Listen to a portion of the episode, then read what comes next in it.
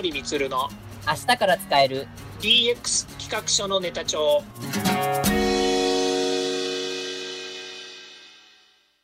こんにちはサートプロの近森光ですこんにちは。アシスタントの堀内隆です。この番組は IoT、AI の教育事業の専門家、近森光が DX、デジタルトランスフォーメーションについて実際の事例を交えながら DX とは何か、DX でどんな未来ができるかをご紹介いたします。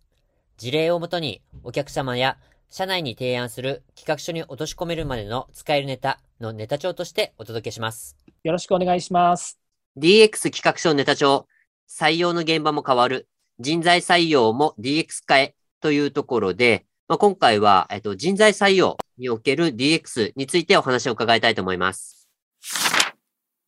採用のあり方とか求人のあり方っていうものを変えない限り、ポリシーを変えない限り、その企業においての採用はうまくいかないんじゃないのっていう話に多分つながってきちゃうと思うんですよ。ですよね。うん、うん。で、も、あの、さっきのね、うんと、文脈の話で言うと、誰がそれを決めるのか。はい誰がこの変化の激しい、まあブーカの時代と言われてるね、先行き不透明なこの社会の中で、誰がそれを変えていくのかっていうと、この権限が異常されなければ、多分誰も変えられないんですよね。ここは悩ましい問題ですよね。うん。うん。で、これはね、あの、やっぱりやってみて、その、変えてみてとかうん、チャレンジしてみて、うんそれが良かったら、それをね、また、あの、ブラッシュアップしていけばいいというですね、チャレンジをする仕組みに、やっぱり持っていかないとダメだと思うんですよね。あー、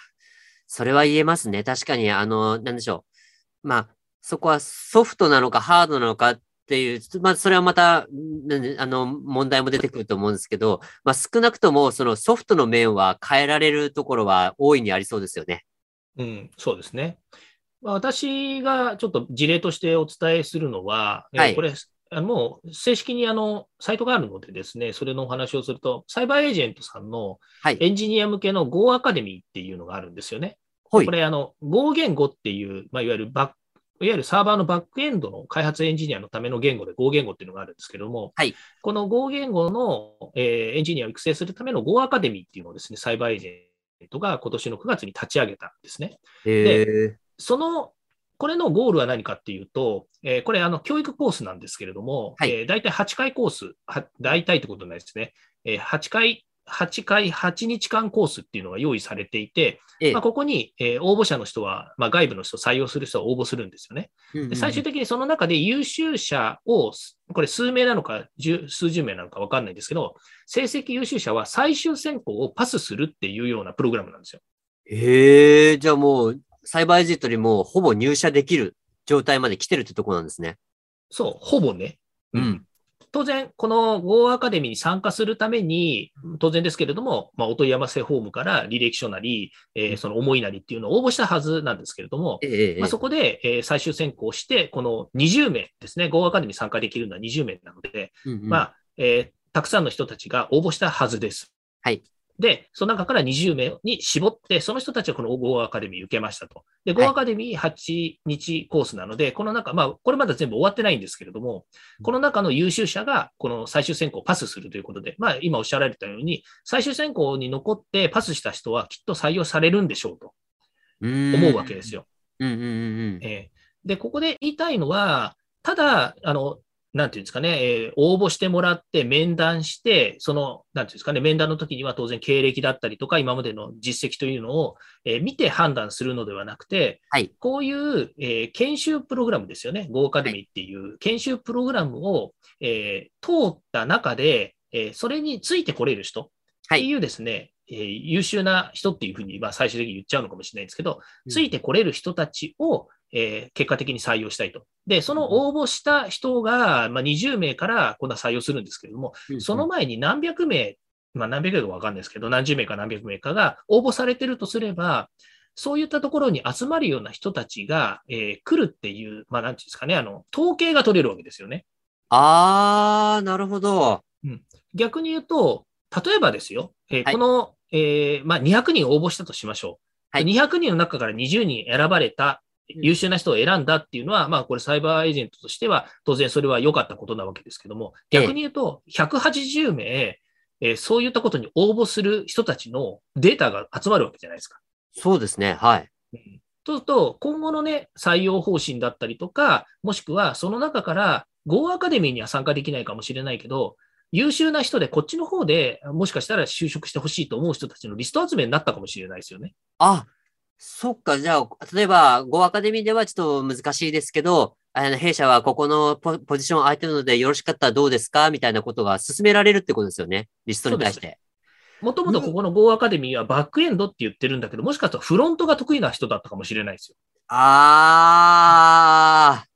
はい。サーバーエージェント、サイバーエージェントは社内にいろんなやっぱり部門だったりとかサービスを持っているので、ー。はい、はい。バックエンドで働きたいと思って応募してきたのかもしれないんだけれども、その能力や経験からして、こっちのアプリケーションだとか、こっちのフロントのエンジニアに回ってもらえませんかっていうことで、採用できるかもしれないですよ。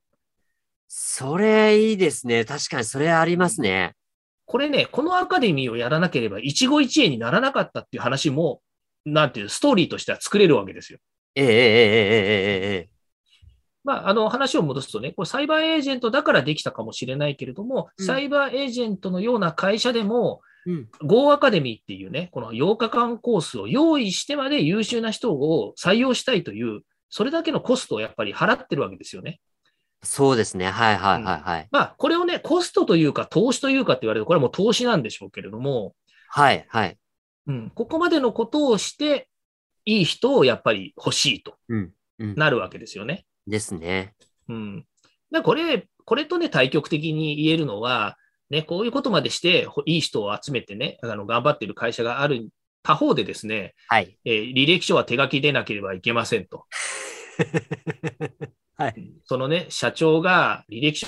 の字をね、見てね、こいつはいい悪いみたいなことをね、あの、ね、感覚でやろうなんていうね、会社があったとすればですね、はいまあ、またブラックになっちゃいますけど、はい。もうね、やめた方がいいよねって話ですよね。もう、何にも言えないですよ、僕も。でもね、僕個人ですよ。はい僕個人は、履歴書は、えー手書きで書いて応募したいタイプ。ああ、ご自身は応募するときはっていうところですね。そうそう。あの、直接会ってアピールしたいタイプ。ああ、なるほど、なるほど、なるほどなるほど。全く僕が時代に合ってないんだよね、だから。ああでもあれですよね。今、近松さんもね、あの、社長務めてらっしゃいますけど、あの、じゃあ、うん求職者の方に手書きで応募されたい、応募してほしいとは思ってはいないですよね、別に。思ってない。なんなら、あの、ワードとかエクセルで作って PDF でいいからそれで送ってほしああ、ですよね。もう、うんそれくらいでい。もっと言う。うと、も、もっと言うとね、わざわざ少なくてもいいから、自分のサイトでも持ってたりとか、Facebook でも Twitter でも何でもいいんだけど、プロフィートとか書いてあるんだったら、それでも構わない。あはははなるほどなるほ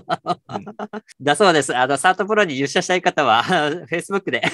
そうそうそう。うん全然構わないです。だし、僕は何を求めてるかっていうとね、その人がうちの会社に来て何をやりたいのかっていうのは明確な方向性があるかどうかしか問わないんですよ。ああ、まあまあ、そうですよね、最終的には。あの、僕と一緒にこの業界で仕事をしたいのか、うちの会社で自分が実自己実現で何がしたいのかっていうことさえ、あの、思って僕に喋ってくれて、で、お互いに共感できて、じゃあそれやろうぜって決まったら採用してるから、いつも。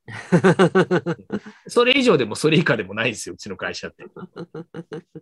そう、だけど、僕がどっかの会社に応募して就職をね、するって決め、過去ね、決めた時には、はい。まあその時はね、デジタルツールって今みたいになかったけれども、僕は手書きで履歴書書いて、あの、ちゃんと写真もね、綺麗なところで撮って、で、最後はさっきも言いましたけど、えー社長面談まで、あの、こぎつけてね、はい社長にアピールをして入社をしたいとかって、まあ、最終的にはだからアピールしたい人なんですよね。ああ、さすが、え営業型出身ですね。そうそう、営業出身なのでね。そう。だ僕はそういうタイプだからそうしたいんだけど、でうん、も僕が採用する人にはいちいちそんなことまではさせたくないし、もっと言うと、あの、その規定路線で言うね、例えば履歴書だったりとか経歴書みたいなものよりも、うんあの自分の思いっていうものを聞かせてほしいと。うんうんうんうんうんうんうんあまあ、それ、それ聞かせてほしいっつってね、それで聞いて、えそれがね、どんな状態であったとしても、採用しちゃうんだから、うんあの、よっぽどね、近森のやってることっていうのは適当じゃねえかって思う人もいるかもしれないですよね。いやいやいやいやいやいやいや。おめえが DX しろよっていう感じになっちゃうかもしれない。やいやいや。まあまあ、まあ、でもおっしゃる、先ね、その前におっしゃった通り、結局最後は、ね、その社長なり会社なりの、まあ、えっ、ー、と、ハンドリングって言いますか、あの、ポリシーですよね、うん、そこも。そうです。その通りです。はい。そう、そんな思いを持ってる僕だからね、あまりたくさんの人をね、採用できないっていう話でもあるかもしれないですけどね。いやいや、まあ、まあまあ、でもね、あの、何でしょう、こう、選近森さんがその採用されたいっていう場合の時って、そのいわゆる選択肢がいろいろ、まあ、取れるじゃないですか。うん。でですけど、その手書きで、郵送で送送るのみとかになったら、選択肢がもう少ないっていう時点で、僕、そこはもう DX じゃないなっていうところもあるのかなって思いまして。うん、おっしゃる通りですよね。うん、うんまあ、それ、ちょっとね、つい最近、あの、発表された某、あの、東京23区の、あの、DX 人材の募集要項がですね、あの、添付ファイルの PDF をプリントして えー、現、えっ、ー、と、簡易書き留めで送ってくださいっていうあの案件がありまして、もう本当ブーって出て、うん、ってしまったんですけど。うんそれはね、うん、ひどい話ですね。もうどことは言わないですけどね、っていう感じなんですけど、もうそうなってしまうと、さすがにちょっと、あのー、っていう話になってしまうので、うん、もうそれ、そういうのはちょっと勘弁してほしいなっていうのが正直なところですね、僕は個人的に。そうですよね。まあ、それをね、あの、信じて疑わない人たちがたくさんいる組織っていうのは、はい。困っちゃいますよね。はい。うん、そうで。外からはいくらでも言えますよね。はい。ディディスることもできるしね。はい、はい。で、こう、ラジオを通じてね、それは良くないですっていうこともいろいろ言えるんだけれども、はい、はい。まあ、中でやってる人たちはね、まあ、あの、もう正直に真面目にやってるんですから、うん、うん、外からね、あやいねやいね言ってもしょうがないと思うんですよ。だけど、うん、DX 人材を、DX 人材っていうのがね、その本当にどの人材が DX 人材かわかんないですけど、DX に絡んだ人を採用するって言ってるんだったら、もうちょっとね、DX っぽくしてほしいですよね。ごもっともです、本当に。うん、そう。それでね、言えることは、ね、はい、あの、冒頭の話につながるんですけどね。はい、あの、いかにその企業がデジタルにちゃんと前向きに捉えられてるかっていうことになってくると思うんですよ。そこですよね。うん。これね、あの、根本的なところで言うとね、例えば、はい、先ほどの行政が人を採用するっていうところも同じ文脈になると思うんですけど、はい、行政自体、まだ SNS をやってはいけませんとか、情報漏洩につながるから、そんなことはダメですってアカウント持っちゃいけませんとかって言ってる自治体って多いんですよね。ああ、多そうですよね。うん。だから DX が進まない理由の一つに、その団体やその企業がデジタルに関するルールやまあそういった、なんでしょうね、あの、えっ、ー、と、会議的な部分を払拭できないっていうのも大いにあるはずですよ。はい。なぜかというと、採用に関して言うとね、今、えー、まあ、これは誠しやかに言われているので、正しいとも正しくないとも言えないんですけれども、ええ、例えば、履歴書を応募がありましたと。で、その履歴書をたどって、SNS を見に行って、採用担当者が、うん、えー、その人が個人的に、個人でね、その SNS に何を上げてるのかとかっていうのをチェックしてるって言いますよね。はい。で、あの、逆に言うと SNS やってる側の人たちも見られてる可能性があるので、ね、うん、あの、正しく、あの、運用します。ね。例えば、ネットに悪いことは書かないとか、悪さは載せないとかね、そういったことをするんだけれども、その人の発言、まあ、ツイッターだったら特にそうなんですけれども、うん、その個人が思ってるツイートをね、どんどんしているものを採用担当者が見たときにね、あ、この人ちょっとね、なんか会社に批判的なことを言うかもしれないから、えー、採用するのやめようとかっつってね、採用担当者の判断が生まれるかもしれないですよね。うん。で、これね、いいか悪いかって言ったら、どっちとも言えないんですよ。ああ、うん、なぜかというと、今のソーシャルの世の中、子と子がつながる世界だから、はい、当然ね、見られてることを前提に発信をしなきゃいけないし、うん、逆に言うと見てもらいたいために発信してる人たちもいるわけですよ。そうですね。うん。僕なんか特にいいことばっかししか書いてないわけですよ。ソーシャル。うん。あんまりこう悪いことはあんまり書いてないんだけど、うんうん、それはもうある意味で言うと近森光っていうのをね、皆さんにどう見てもらうのかっていうものの、まあ、いわゆるその、なんていうんですかね、自分の、うん、なんていうんですか、自分のブランディング？ああ、そうです。はいはいはいはい。うん。ブランディングのためにやってる部分もあるわけですよね。はいはいはいはい。そう。だから学生の時だから、お板が許されるのかっていうのは、そんなことはなくて、ないです。はい、で、うん、あの、まあ、これ、新入社員面接の時もそうかもしれませんけれども、学生時代に何をやってるのかっていうのを、やっぱりこう、ね、注意深く採用担当者が見てるとするんだとすると、まあ、そこにつながってくるわけですよ。えー、え、えー、うん、でそういう人となりっていうものをね、やっぱりこうちゃんと判断しましょうと言ってやっている傍ら、大手が、大手のね、メーカーさんとか、まあ、企業さんが SNS 禁止って言ってるところも多いじゃないですか。ああ、多いですね。うん。じゃあ、その人たちは SNS 見て、あの、この人はいい悪いとかって、情報を集めるんですかって話ですよね。おかしい、おかしいでしょ？なんか矛盾してるでしょ？はい。会社はダメだけど、応募してきたこの人の SNS 見て、どんな発言したりとか、どんな行動してるかチェックしといてくださいって会社が言うの。どういうギャグなんですかね。全く、全く順応してないでしょ。ですね。うん。そう。だからね、自分はダメだけど人はいいみたいな話とかね。はい。なんか矛盾してる状況が、あの、そこそこに生まれてきてるわけですよ。うーん。うん。だからこのね、今回の採用 DX の話のね、道筋からすれば、シームレスにそこら辺はね、考えて、企業が変わらなきゃダメでしょって話につながってくると思いますよ。そうですね。もう本当にその、えっと、旧来型のこの、まあ、採用の方法から、まあ、新しい今の時代にフィットしたこの採用の方法を取り入れていかないと、もうこれからどんどんどんどんこの人材不足がこう深刻化していく中で、本当に取り残されてしまう。あの、もしくはその採用とか求人の方にもうお金払っても人が来ないっていう状態になりかねないことですよね。そうです。うん。お金を払えばいいかというと、そうでもないのは事実なんだけれども、はい。もっと言うと、えーお金だけ払ってれば大丈夫だったよねっていう時代はもう終わってるわけですよね。終わってますよね。本当に。うん終わってるんですよ。うんそこをちゃんと認識していただかないとダメなんでしょうね。僕、ちょっと相談を受けた案件で、あの、とある事務所さんからあったんですけど、えー某最大手の、あの、求人広告ですね。ネット求人広告に2回出したんですけど、2回とも人が来なかったってお言ってまし。て、その間払った金額が約50万円でして、いっぱい払いましたね。ねえ、50万払って人が一人もえー来なかった、もしくはもう辞退されてしまって、今いないんだよって言われてしまったってうん感じ。うんああ、もうそういう時代になったんだって本当思いましたね。うんうんまあ、それ以外にやっぱりし手段というか手が思いつかなかったんでしょうね。でしょうね。うんまあ逆にそこから見えてくるものは何なんですかねっていうこともあると思うんですよね。ああ、そうですね。ううんん。まあ、本当そこをね、分析するのが次の採用とかね、求人のやっぱり、えー進む第一歩だったりするって、旗から見ると思いますけどね。そうですね。なのでうん選択肢を変えるっていう、まあ一つのあれですよね。これまでの流れじゃなく、これからはちょっとこういうふうにやっていかないと、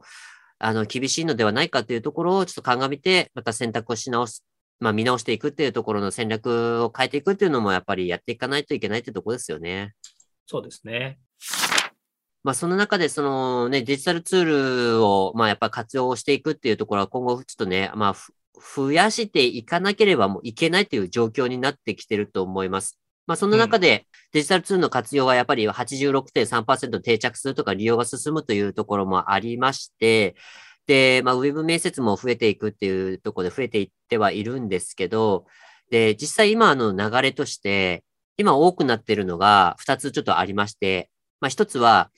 このデジタルツールだからこそある面接の一つとして、カジュアル面接という面接の選考として取り扱わない、いわゆるお互いの、えっ、と、例えば会社なら会社の、まあ、その働いてる人の人となりと、それから応募してきた人の人となりを、ちょっとあわ、まあ、いわゆる顔合わせするぐらいのカジュアル面接っていうのが増えてきたっていうところと、それからもう一つは、えっと、採用一括管理システムというのがどんどん増えてきている。サイトを通して応募した人は、もうすでに求職者のマイページが、の内容がすべてと、えー記載されて、で、その人はもうあの面接、今進捗はどの、どんな感じなのか、面接前なのか、面接後の今待機の状態なのか、保留中、採用の保留をしているのか、それともちょっと落選したのか、受かったのかとか、っていうところが一括で管理するシステムっていうのも導入も今進んでいるっていう、今この2つの、えっと状況がなっているっていうのが今現状ですね。うんうん。うん。そうですね。まあ、後者の方から言うと、いわゆるそのプロセスが明確になるっていうことは、やっぱり、あの、良いことですよね。そうですね。う。うんん。まあ、採用する担当者にしてみても、そのたくさんの方たちの面接をしたりとか、それから進捗状況だったりとかね、うんそういったものをまあ終えるっていうのはとてもいいことで、まあ、それ多分自動自動努力というか、その採用会社とかね、えーまあいろんな人たちがそういうツールを作ってらっしゃると思うので、ええ。まあ、これは一定数、まあ、最大公約数なのか最小公倍数なのか分かりませんけれども、そういったものを作っておけば、まあ、採用っていうかね、デジタルツールを活用した、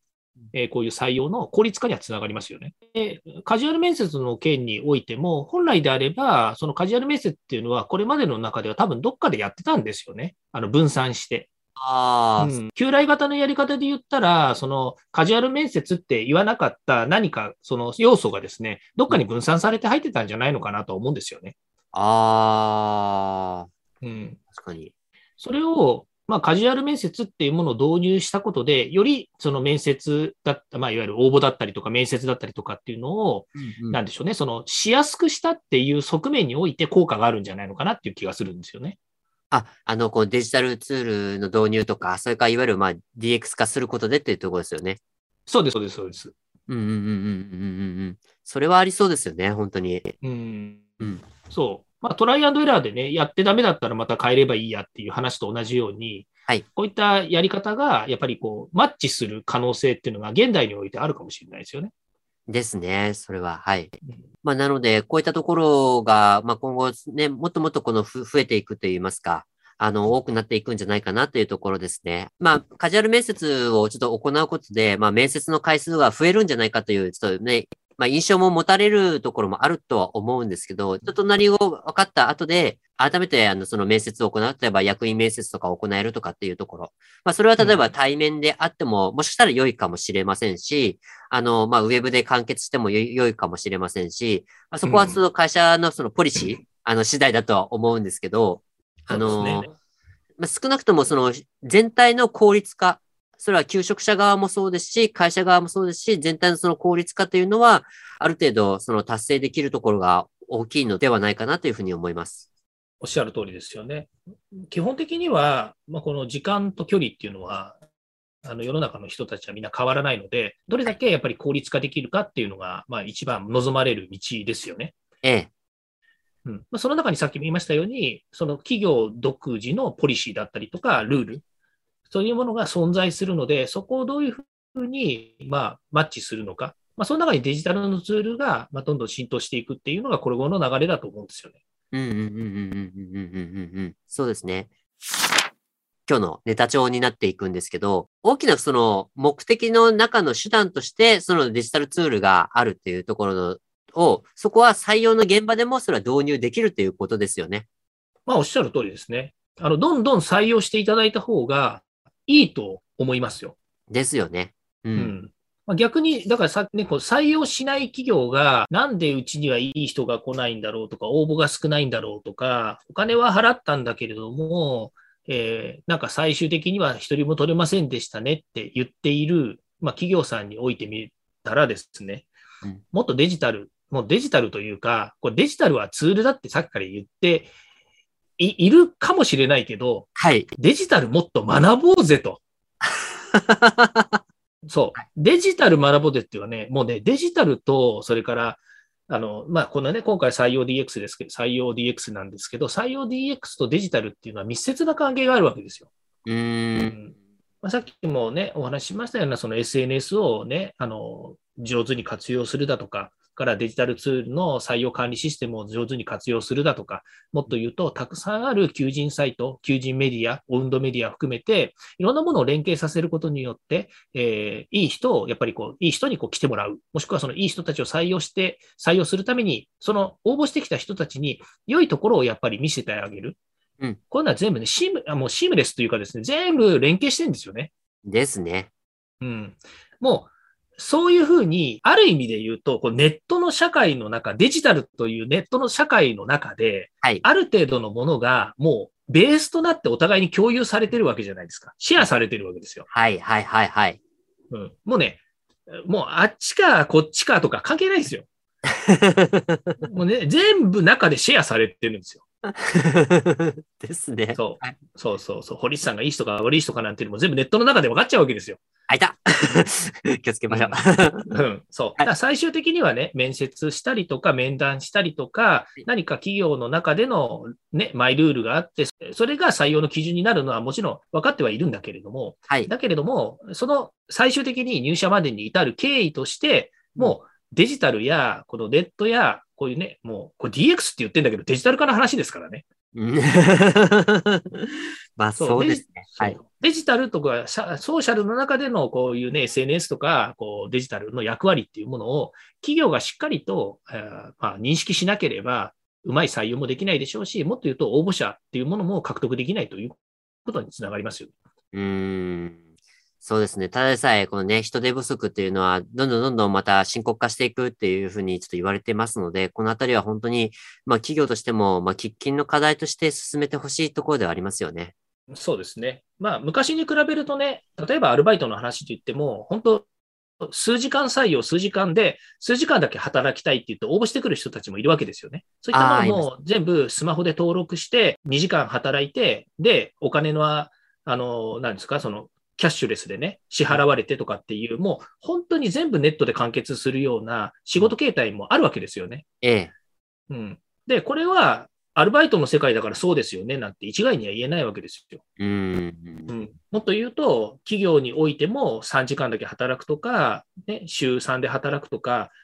ね、あの例えば、えー主婦の方がススポットで働きたいとかっていうのにニーズにやっぱり応えるだけのデジタルっていうものはバックエンドにはいっぱいあるわけですよ。うん、でそういうのを全く理解せずにね、あの旧体依然とした採用の仕方しかしていないような企業さんっていうのは、本当に見直した方がいいよなって思いますよね。そうですね。本当に。うん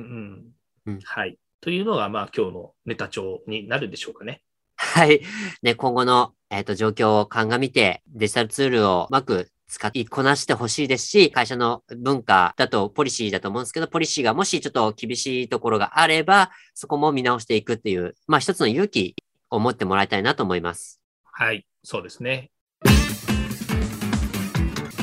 では、そろそろエンディングの時間になりました。